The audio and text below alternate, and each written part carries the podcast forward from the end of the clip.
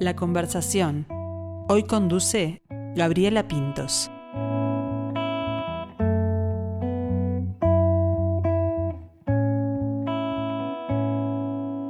Puede ser una amapola, una selva, una ola, alma que como el viento vaga inquieta, alma que como el viento vaga inquieta. La poesía nunca envejece, vive más que los hombres y más que sus lenguas, más que la memoria. La poesía ha vivido en todos los tiempos y en todas las latitudes, no nos es indiferente. Es una manifestación de la diversidad en el diálogo, la forma en que usamos las palabras y nuestro modo de interpretar la realidad. Hoy vamos a conversar de un espectáculo en el que dialoga la poesía con otro lenguaje artístico como es la música. Ni discos de Canaro. Así se llama la propuesta que estamos presentando y hablamos con uno de sus protagonistas, el músico, escritor y gestor cultural Diego Cubeli. Buen mediodía, Diego, bienvenido. Bueno, buen mediodía también para vos y para los oyentes y muchas gracias por, por el espacio. Por favor, un gusto, un gusto. Además, qué linda manera de expresarse la poesía, ¿no? Eh, ¿Te acordás vos cuándo fue el momento en que tuviste la necesidad o que se te dio la oportunidad de, de escribir por primera vez? La verdad que no, me lo han preguntado y nunca tengo una respuesta eh, certera porque es algo que viene desde hace mucho tiempo ya y, y es difícil, ¿no? Eh, encontrar el momento exacto, pero supongo yo que desde niño ya andaba en la vuelta la, el asunto. Ahí está, cuando uno lo acompaña mucho tiempo, la cosa como que pierde las, las Exacto, ya de tiempo. Es parte de uno mismo. Ahí está. Y antes del escribir, quizás la, la lectura, ¿no? Que- La lectura y, y- y la música, la música sí es de antes que, que la poesía. Y, y bueno, la lectura es, es, es lo primero que, que- que viene, ¿no? Y después uno va viendo, a ver, ¿y no será que también puedo escribir? Y a veces dice, no, hay tanta gente que escribió ya y escribió bien que, que, no, que no me animo. Pero bueno, pueden pasar las dos cosas. Bueno, sí. y lo que puede pasar es animarse a escribir y no mostrarlo, que ese es otro, También, ¿no? también. Vos decidiste, bueno, voy a compartir esto este, con, con el resto del mundo, ¿no? A través de, de- de- publicar y de, y de publicar tu trabajo. ¿Eso Mm. cómo, cómo fue ese paso? Eso no fue nada planificado, la verdad. eh, es un paso que creo yo que es natural. eh, tener algo escrito y, y compartirlo, me parece que es uno de los, de los motivos eh, principales de, de la poesía. Y después, bueno, eh, hay otra gente que, que no, no lo siente necesario, esa es la verdad, o, o por diferentes circunstancias no, no se llega a, a la, a la publicación, que ya es algo más, a- más allá de, del simple hecho de mostrarlo, pero hay, yo creo que hay que mostrar y hay que, hay que buscar la forma de, de, dar a conocer la, la- la producción. Ahí está. ¿Y qué es lo que impulsa la creación de un poema, o en tu caso, por ejemplo? Eh, todo.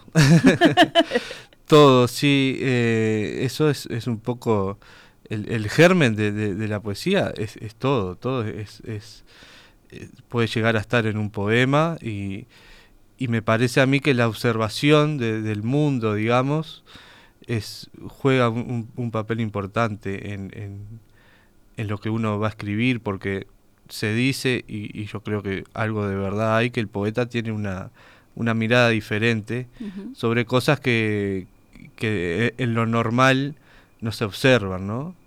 Eh, así como los narradores también tienen una, una antena diferente para, para captar, yo qué sé, conversaciones en, en determinados lugares y eso lo pueden llevar a, a una novela, por ejemplo, el poeta tiene eh, una observación aguda y desde otro lugar de, de las cosas. Y eso indudablemente va al, al poema. Y habíamos hablado, por ejemplo, de, de- de lectura. ¿Qué, ¿Qué poetas te han marcado o, o te Ah, gustan? Gran pregunta, difícil de contestar. Eh, pueden variar, además. Pueden variar con el tiempo. sí. Hay algunos que, que, que son que, que no que no ceden el lugar a otros. Yo qué sé, el primero que se me ocurre es Benavides, por ejemplo. Eh, después otros van van según la etapa de uno, según las lecturas mismo te van llevando hacia hacia otro lugar, eh, quizás más complejo, eso sí. Eh, pero, no sé, poetas uruguayos sobre todo, no sé, Amanda Berenguer, muchos, Circe Maya, muchos poetas andan ahí en la vuelta. Ahí está, qué bueno eso de destacar, ¿no? Lo, la, la, pluma este, nacional también, ¿no? Sí, la pluma nacional y sobre todo yo tengo eh, predilección por las poetas mujeres, Por las mujeres. también. Sí, me parece que ahí hay una hay algo interesante, sobre todo en el, en el Uruguay hay eh, hay un trabajo muy importante de, de las poetas mujeres. Sí. Bueno, y Diego, hablábamos también de, de ese lado este músico, guitarrista, tomaste clases con, con Esteban Glisich de, de guitarra y armonía, pero tu otro instrumento es una cosa que a mí me, me parece muy interesante, que es el, el bandoneón, ¿no? Eh, eh, también estudiaste con Miguel Ángel Trillo y alumno y ayudante de, de Raúl Jaurena. Bueno, Sí. ¿cómo llega el bandoneón a ti? Eh, tampoco lo sé, no lo tengo muy... Sí, ahí tengo en claro que fue después de haber estudiado guitarra muchos años, desde niño, eh, y encontraba que la guitarra no era un instrumento que me llegaba del todo a, a, eh, digamos, como instrumento en el que pudiera decir lo que quería decir Bien. un poco eso, ¿no? Eh, porque todo, todo instrumento tiene sus limitaciones. eh, el bandoneón también tiene Sí, sus claro. limitaciones, pero son otras limitaciones. Y sobre todo eh, por el gusto eh, del tango. Y bueno, está muy emparentado. El bandoneón no es solo el instrumento del tango, se puede tocar todas las músicas. Pero eh, como el tango me interesó mucho siempre, opté por el bandoneón y bueno, y, y empecé a estudiar bandoneón y ahora es el instrumento que toco. La guitarra toco muy esporádicamente. Quedó un poco relegada Sí, ahí. sí, sí. Además en Uruguay hay muchos guitarristas y muy Sí. buenos, entonces no se merecían que yo toque la guitarra. Eh, ya hay, eh, es decir, hay guitarristas eh, fantásticos. No- Desde ese punto de vista era difícil aportar algo. Ahí está. Y el, y el bandoneón tiene como otro desafío, capaz, ¿no? Sí. Un poco sí. de, de eso, de, de probarse uno mismo, de... Sí, el bandoneón ahora es un instrumento que se está dando a conocer más entre las nuevas generaciones y, y hay gente estudiando y hay como un, un- una puesta en valor eh, del, del instrumento, pero por muchos años era un instrumento que no estaba ni siquiera bien visto tocarlo porque era el instrumento para tocar tango, era el instrumento que tocaban los viejos. eh, y ahí también, el, por lo menos lo, lo que me pasó a mí fue el, el- un, un, digamos, un, un reto, digamos, que era porque el- el- en el bandoneón se perdieron muchas generaciones de, de- de gente que no tocaba el bandoneón. Claro. Entonces, para, para ver cómo era que se tocaba y, y- y agarrar el sheite, había que ir a generaciones anteriores, digamos, a la generación de, de los abuelos, Los abuelos, por ejemplo. Eh, que ahí sí hay más, había más gente, pero toda la generación de que, que hoy tiene, no sé, 50, 60 años, hay eh, bandoneonistas, pero no hay menos. Entonces se, se- rompió la cadena de Claro. transmisión y es, es fundamental la transmisión eh, de una música popular, es eh, fundamentalmente oral, ¿no? Sí, sí, sí. Sentarte con alguien y, y ver cómo toca, no está en los libros eso, entonces eh, ese fue el, el mayor desafío. ¿Y cómo fue esa investigación, esa búsqueda? Bueno, las primeras clases que fueron con, con Miguel Ángel Trillo, que era un bandoneonista reconocido, y después, eh, sobre todo a través de, de esta orilla, que es una orquesta Sí. que, que, eh, bueno, entré ahí, el contacto con Jaurena fue bastante fundamental, eh, y además, en, en cuanto al tango, no es solo el propio instrumento, sino ver cómo funcionan los instrumentos entre sí. Por ejemplo, en, en mi formación tanguística, digamos, también fue fundamental un pianista eh, que fue Rubén de la Puente, fallecido ahora, eh, hace poco, que también era uno de esos veteranos que no te explicaban nada, pero te, te tenías que sentar al lado y te mostraba Y con las manos y, y cómo era que se tocaba. Eh, y bueno, ahí, ahí es como se aprende. Ahí, bueno, ahí es, es la prueba, ¿no? Está, Sí. está bueno eso de ir este, tomando también de, el aprendizaje de, de otros maestros Exacto. de distintas maneras, ¿no? Algunos habrán más generosos o con otras herramientas para explicar y otros habrá que sentarse a, mirar, ¿no? Sí, sí, no todo el mundo tiene las mismas her- herramientas pedagógicas, Claro. digamos. Eh, O intereses también, ¿no? Porque Exacto. alguno no querrá tampoco este, Sí. mostrar ahí Sí. el, el secreto. Bueno, y, y tenés de tu trayectoria que, que te precede, pero además mucha actividad donde se nota mucho el, el gestor, ¿no? Eh, coordinador de ciclos de lectura, presidente de la Casa de Escritores del Uruguay, editor de revistas, de editoriales de poesía. Ahí hay una, una movida, no sé si tiene que ver también con el, con el país en el que estamos, Mm. o también con tu, con tu personalidad y de ir este, generando también cosas, ¿no? Sí, eso también es, es, es, sobre todo para mí es fundamental tener la posibilidad de acercar eh, eh, cosas. a- y, y digamos que no, no en el papel ese de, bueno, eh, de estar en, en un- en un lugar en el que puedo acercar cosas a otro porque los otros no pueden, sino de generar instancias Claro. de, de- de acercamiento, incluso entre poetas, entre... eso siempre me interesó y además porque un poco eh, quiere decir que no puedo estar mucho tiempo quieto. Entonces, cuando no estoy tocando, estoy gestando algo que, que- que muchas veces no tiene que ver con la producción propia, sino de, de- de- de generar ahí eh, movimiento con lo que hacen los otros. Ahí este evento, o sea, e intercambio.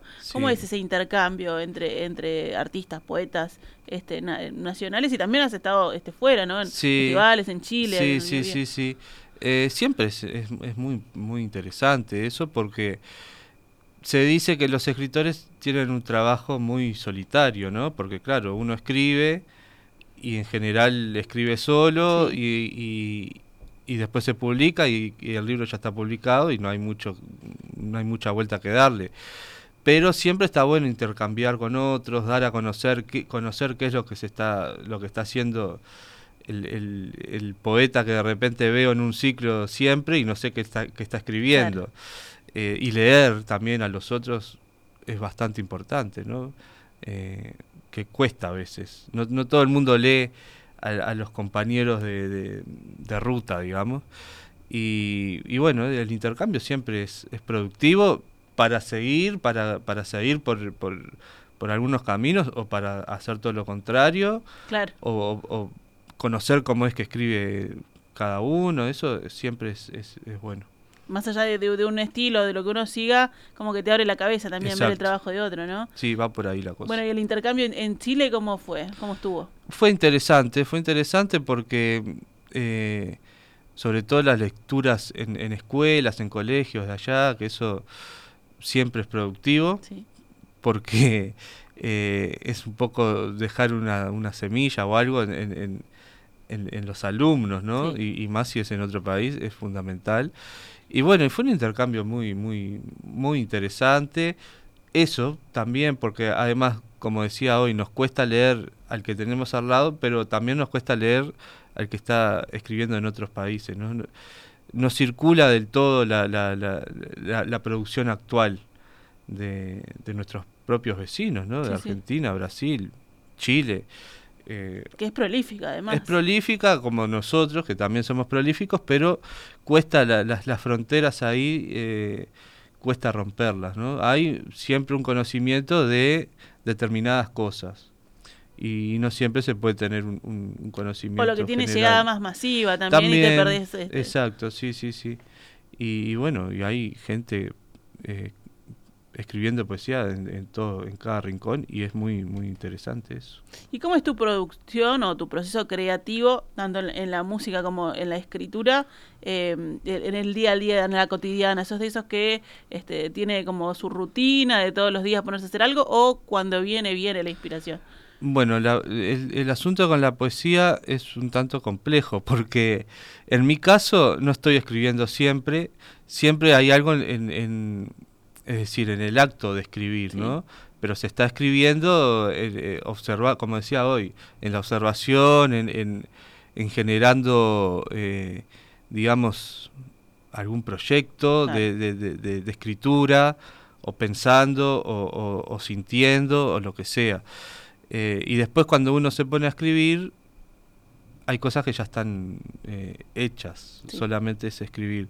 En cuanto a la inspiración, no es algo que yo maneje mucho, no, no es un concepto que, que, me entusiasme demasiado, porque sí, hay la poesía tiene eso de que de repente algo viene de algún lado y no sabemos de dónde, pero se lo atribuyo más a esto otro, ¿no? Que se está creando cosas y, inspiración, bueno, sí, es algo más... Eh, que puede venir, no viene siempre y, hay que trabajar. Hay que trabajar, ahí está. La maquinita tiene que estar rodando ahí. Porque la, poesía es, es, un oficio también, no es solo eh, eh, para gente iluminada. Claro, baja la música. Claro, es un oficio que hay que hay que comprenderlo, hay que saber qué herramientas uno tiene para, para trabajar y, y bueno, eh, es eso. Bueno, y tu, tu, publicación más reciente es la del 2021, ¿no? Rasgo lo Blando. Sí. ¿Qué nos puedes contar de, esa publicación? Bueno, fue algo que surgió también eh, en, el, en, el en el proceso de, de, creación, digamos. Eh, se dio la oportunidad en plena pandemia. Sí, claro. Eh, yo publiqué, justo en el 2020 publiqué un, un libro y en el 2021 también. prometo descansar un poco ahora. Pero. paréntesis en el Claro, sí, son, son eh, cosas que se van creando, que, que están ahí y, bueno, cuando uno más o menos tiene redondeado el libro, en mi caso se lo, eh, con, con, la, con la gente de la editorial, que en este caso fue Yaburu, con, con, con Maca, eh, Gustavo Bogiechowski, es Maca, y, y bueno, y salió el libro. Eh, y ahí se presentó después, se presentó en, la Fundación Benedetti, que lo presentó Hugo Achugar, y bueno, y ahí está, está, está circulando. Está circulando, está para leer, así que ya, ya vieron, eh, editorial Yagurú, Rasgo lo Blando, por si quieren ir a buscar este, allí la pluma de Diego Cubelli. Y ahora si venimos que también sale, viene de por ahí, ¿no? El, ni discos de Canaro, sí. ¿no? viene también de, de Rasga Blando. Eh, es este espectáculo poético, musical, que te involucra a ti, pero también tenés otros dos compañeros, como son Eduardo Nogareda y Colomba Viasco, ¿no? ¿Cómo, surge este trío? Bueno, el trío surge, em, ya lo he, dicho públicamente, eh, que es, todo culpa de, Eduardo Nogareda, que es el que el que siempre eh, está buscando formas de, de trabajar en conjunto, ¿no? Digo que la culpa es de él porque quizás si no fuera por él no, habríamos trabajado juntos, los tres.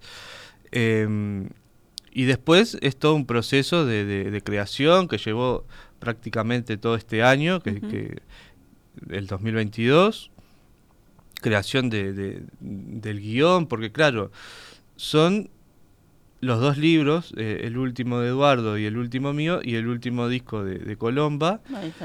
Que tienen puntos en común, pero no tienen por qué tenerlos tampoco porque eh, son independientes. Entonces, buscarle eh, eh, las aristas que se tocan y a veces que no, pero que, digamos que le dan herramientas nuevas al espectáculo y eso, como mirar las cosas de otro lado, llevó su tiempo, ¿no? Y, y, los ensayos y bueno buscarle la vuelta, porque es un, el, el, guion es eh, poético, entonces no tiene argumento, no tiene, eh, es todo, eh, em, ¿cómo se puede decir? Buscando lo, sensible de la cosa. Entonces, eso lleva tiempo. Trabajar y, acuerdo, me imagino, acuerdo, los tres integrantes. Sí, nosotros trabajamos muy bien, entonces, juntos ha sido eh, una experiencia muy, muy interesante y de crecimiento. Ahí está. Tres voces y dos instrumentos musicales es básicamente ahí lo que lo que se plantea, ¿no? Para, mm. para hacer este esta, esta conjura entre la música y la y la poesía. Sí, eh, bueno, eh, nosotros tres que, que, decimos poemas, Colomba además canta, y toca la guitarra, yo toco el bandoneón y ahí es que surge, ¿no? Haciendo es decir, salimos, cada uno sale un poco de su zona de, confort eh, y eso también le da otro, otra respiración al, espectáculo que eh, nos van a ver, digamos, haciendo cosas en general que, no estamos haciendo en otro lugar. No lo convencieron a Eduardo de agarrar un instrumento. Claro, bueno, pero Eduardo canta en algún Bien. momento también y, y- y bueno, eh, ahí vamos, mo- moviéndonos un poco. Y ya se presentó, después de trabajar todo, todo este año preparándolo, se presentó en el Teatro del Galpón. ¿Cómo estuvo Sí, esa presentación en septiembre? eso fue en septiembre, estuvo muy bien, la verdad. eh, eh, creo que, que, que se- dimos lo que, lo que pensamos que íbamos a dar y eso está bueno. Y bueno, también pensando en eso, es que ahora lo vamos a volver a presentar, que básicamente va a ser lo mismo, el, el mismo espectáculo, cambia la sala, Cambia va a cambiar ocasión. un poco de, de digamos, de, de- de la apuesta, porque en realidad nosotros estamos también con, con Lala Severi, que Sí, hace la escenografía. la escenografía, que, apor- que aporta muchísimo eso, porque Lala tiene un, un lenguaje también cercano desde la parte plástica y, y- y visual, tiene un lenguaje cercano a lo que nosotros proponemos. ¿Se Y pueden bueno, contar un poco ahí de qué va, de qué va esa apuesta ahí? Eso. bueno, son básicamente hilos. Bien. y, y juego, y, y- y mucho juego de luces, y, y bueno, pero eh, siempre hay, un, un- hay que ir para, para verlo, ¿no? Claro. Eh, claro, sí, sí. Eh, y va a estar en el Teatro Circular, que no le dijimos, el 25, ¿no? El 25 este, de noviembre. Allí cambia, como decíamos, la, la locación. Ven un teatro precioso también que le da que le da el marco, porque también el teatro forma parte del- de los espectáculos que allí se presentan. Eh, Lala Severi en escenografía, también eh, Marina Pose, ¿no? En fotografía. Sí. Y acá se me repite un nombre que es Diego Cubelli en gráfico, que se ve que Diego se, me- me- se mete en todo ahí, ¿no? Tiene que ver también con esta con esta este foto de, de portada, que tiene las fotos, el lápiz, un reloj. Sí. ¿Por, por dónde viene eso? ¿Qué, qué es lo que te inspira? ¿Quiénes son esas fotos? ¿De quiénes son esas Do- fotos? donde me dejan me meto. Eh, bueno, eso es un- una, una simple composición nomás de, de- fotos familiares y objetos de- de- que se pueden encontrar adentro de un cajón. Bien. Eh, y bueno, es eso eh, y, y no mucho más. Bueno, pero el, está bueno el reloj, marca algo, sobre todo en esta época en que no los usamos tanto, ¿no? El reloj de, de pulsera ahí, Sí. este, y con agujas además, este, nos dice que bueno, que es un momento capaz que para parar la máquina, ¿no? Y para ir a, a disfrutar de este espectáculo ahí con los sentidos abiertos. Sí, bueno, el espectáculo es, es un poco esto que, que- que decías, es, es- la poesía requiere eh, requiere parar un poco eh, y, y- y respirar y observar qué es lo que, lo que está ofreciendo eh, y sentirlo. Claro. Eh, fundamentalmente eh, sería eso, el espectáculo apunta a eso, no es un espectáculo teatral, digamos, como se entiende lo, lo teatral normalmente, viene más de- desde el punto de vista de la, de la puesta en escena, de, plantearlo de ese, de ese lugar. Pero la, la propuesta es esa, es parar un poco, ver eh, y- y sentir la poesía. Yo decía que nunca nos es indiferente la poesía, ¿no? De alguna manera nos, nos llega en algún momento, este, o, o de- desde el desconocimiento, ¿no? Ir y, y conocer y entregarse ahí a, a ese Mm. hecho artístico. Eh, ¿Conocías el, el trabajo de, de Colomba? ¿Habías escuchado Sí, sus sí, hijos? claro, sí, sí, sí. Eh, Porque con Eduardo me decías que ya se habían cruzado Con más. ¿no? Eduardo hemos trabajado mucho, eh, también con sus, sus eh, con sus cosas. Eduardo también está buscando generar espacios y, y- y- y generar actuaciones y, mostrar. Entonces con Eduardo hemos hecho muchas cosas. Con Colomba es la primera vez, pero sí, yo a Colomba la, la- la- la he escuchado y, conozco su, su obra.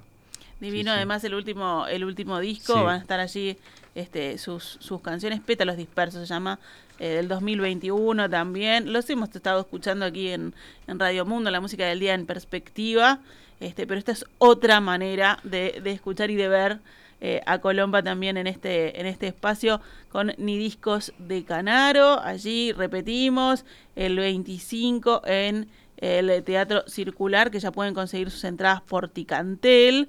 Siempre es mejor reservar, eh, ir con tiempo, sacar la entrada, lo decimos porque después, este, si no se pierden eh, estos, estos momentos, estos espectáculos, porque eh, esperemos que se llene y, que se repita también, Diego, está bueno para, para llevarlo por otros lugares. Sí, siempre está la idea, ¿no? Hay que ver el año que viene cómo viene, justamente ahí. y bueno, el, año, el año próximo vamos a estar, algo vamos a inventar. Claro, pues ya uno no, no lo piensa, pero ya estamos casi que. Estamos, a fin de estamos año. a fin de año, hay muchas cosas que, que siempre pasa que eh, a fin de año se, se, se genera un colapso de actividades, de despedidas. Este año con el Mundial está el Mundial y bueno, eh, la poesía se- tiene que buscar su lugarcito, su rinconcito y, y bueno. Y, a, y a disfrutarlo. Eh, me contaba, o le- yo le preguntaba a Diego, este, que se venía de la costa, de la Costa de Oro, Sí. de Parque El Plata. ¿Suma también el entorno? ¿Eh? Un poco estar cerca de la costa. Suma, sí, en, en mi caso que no soy muy, eh, digamos, eh, afecto a la playa y todo esto, suma, igualmente suma porque hay un, un- esto que genera la poesía también lo genera el, el- el entorno. El- hay como algo de respirar, de parar, de, de- de- de observar, el verde es importante. Sí. eh, Y aparte hay muchos rinconcitos en parque para disfrutar, que no tiene que ser solo ir a la playa. Exacto, exacto. Eh, ayuda, ayuda, sí. Buenísimo. Y capaz que se puede llevar también para la Costa de Oro el espectáculo, ¿por qué no? ¿Por qué no? ¿Por Vamos qué a, no? vamos a hablar con la gente de, de- de Al Sur, puede ser, del Perfecto. Teatro de Atlántida, ¿por qué no? ¿Cómo no? Este, para ir, para ir moviendo. Ni discos de Canaro ya están todos invitados. Eh, Eduardo Nogareda, Colomba Viasco, Diego Cubeli, presentando con este, presentándose este 25 con este lindo espectáculo. Muchísimas gracias, Diego, por tu tiempo y por compartir con nosotros. Gracias a vos.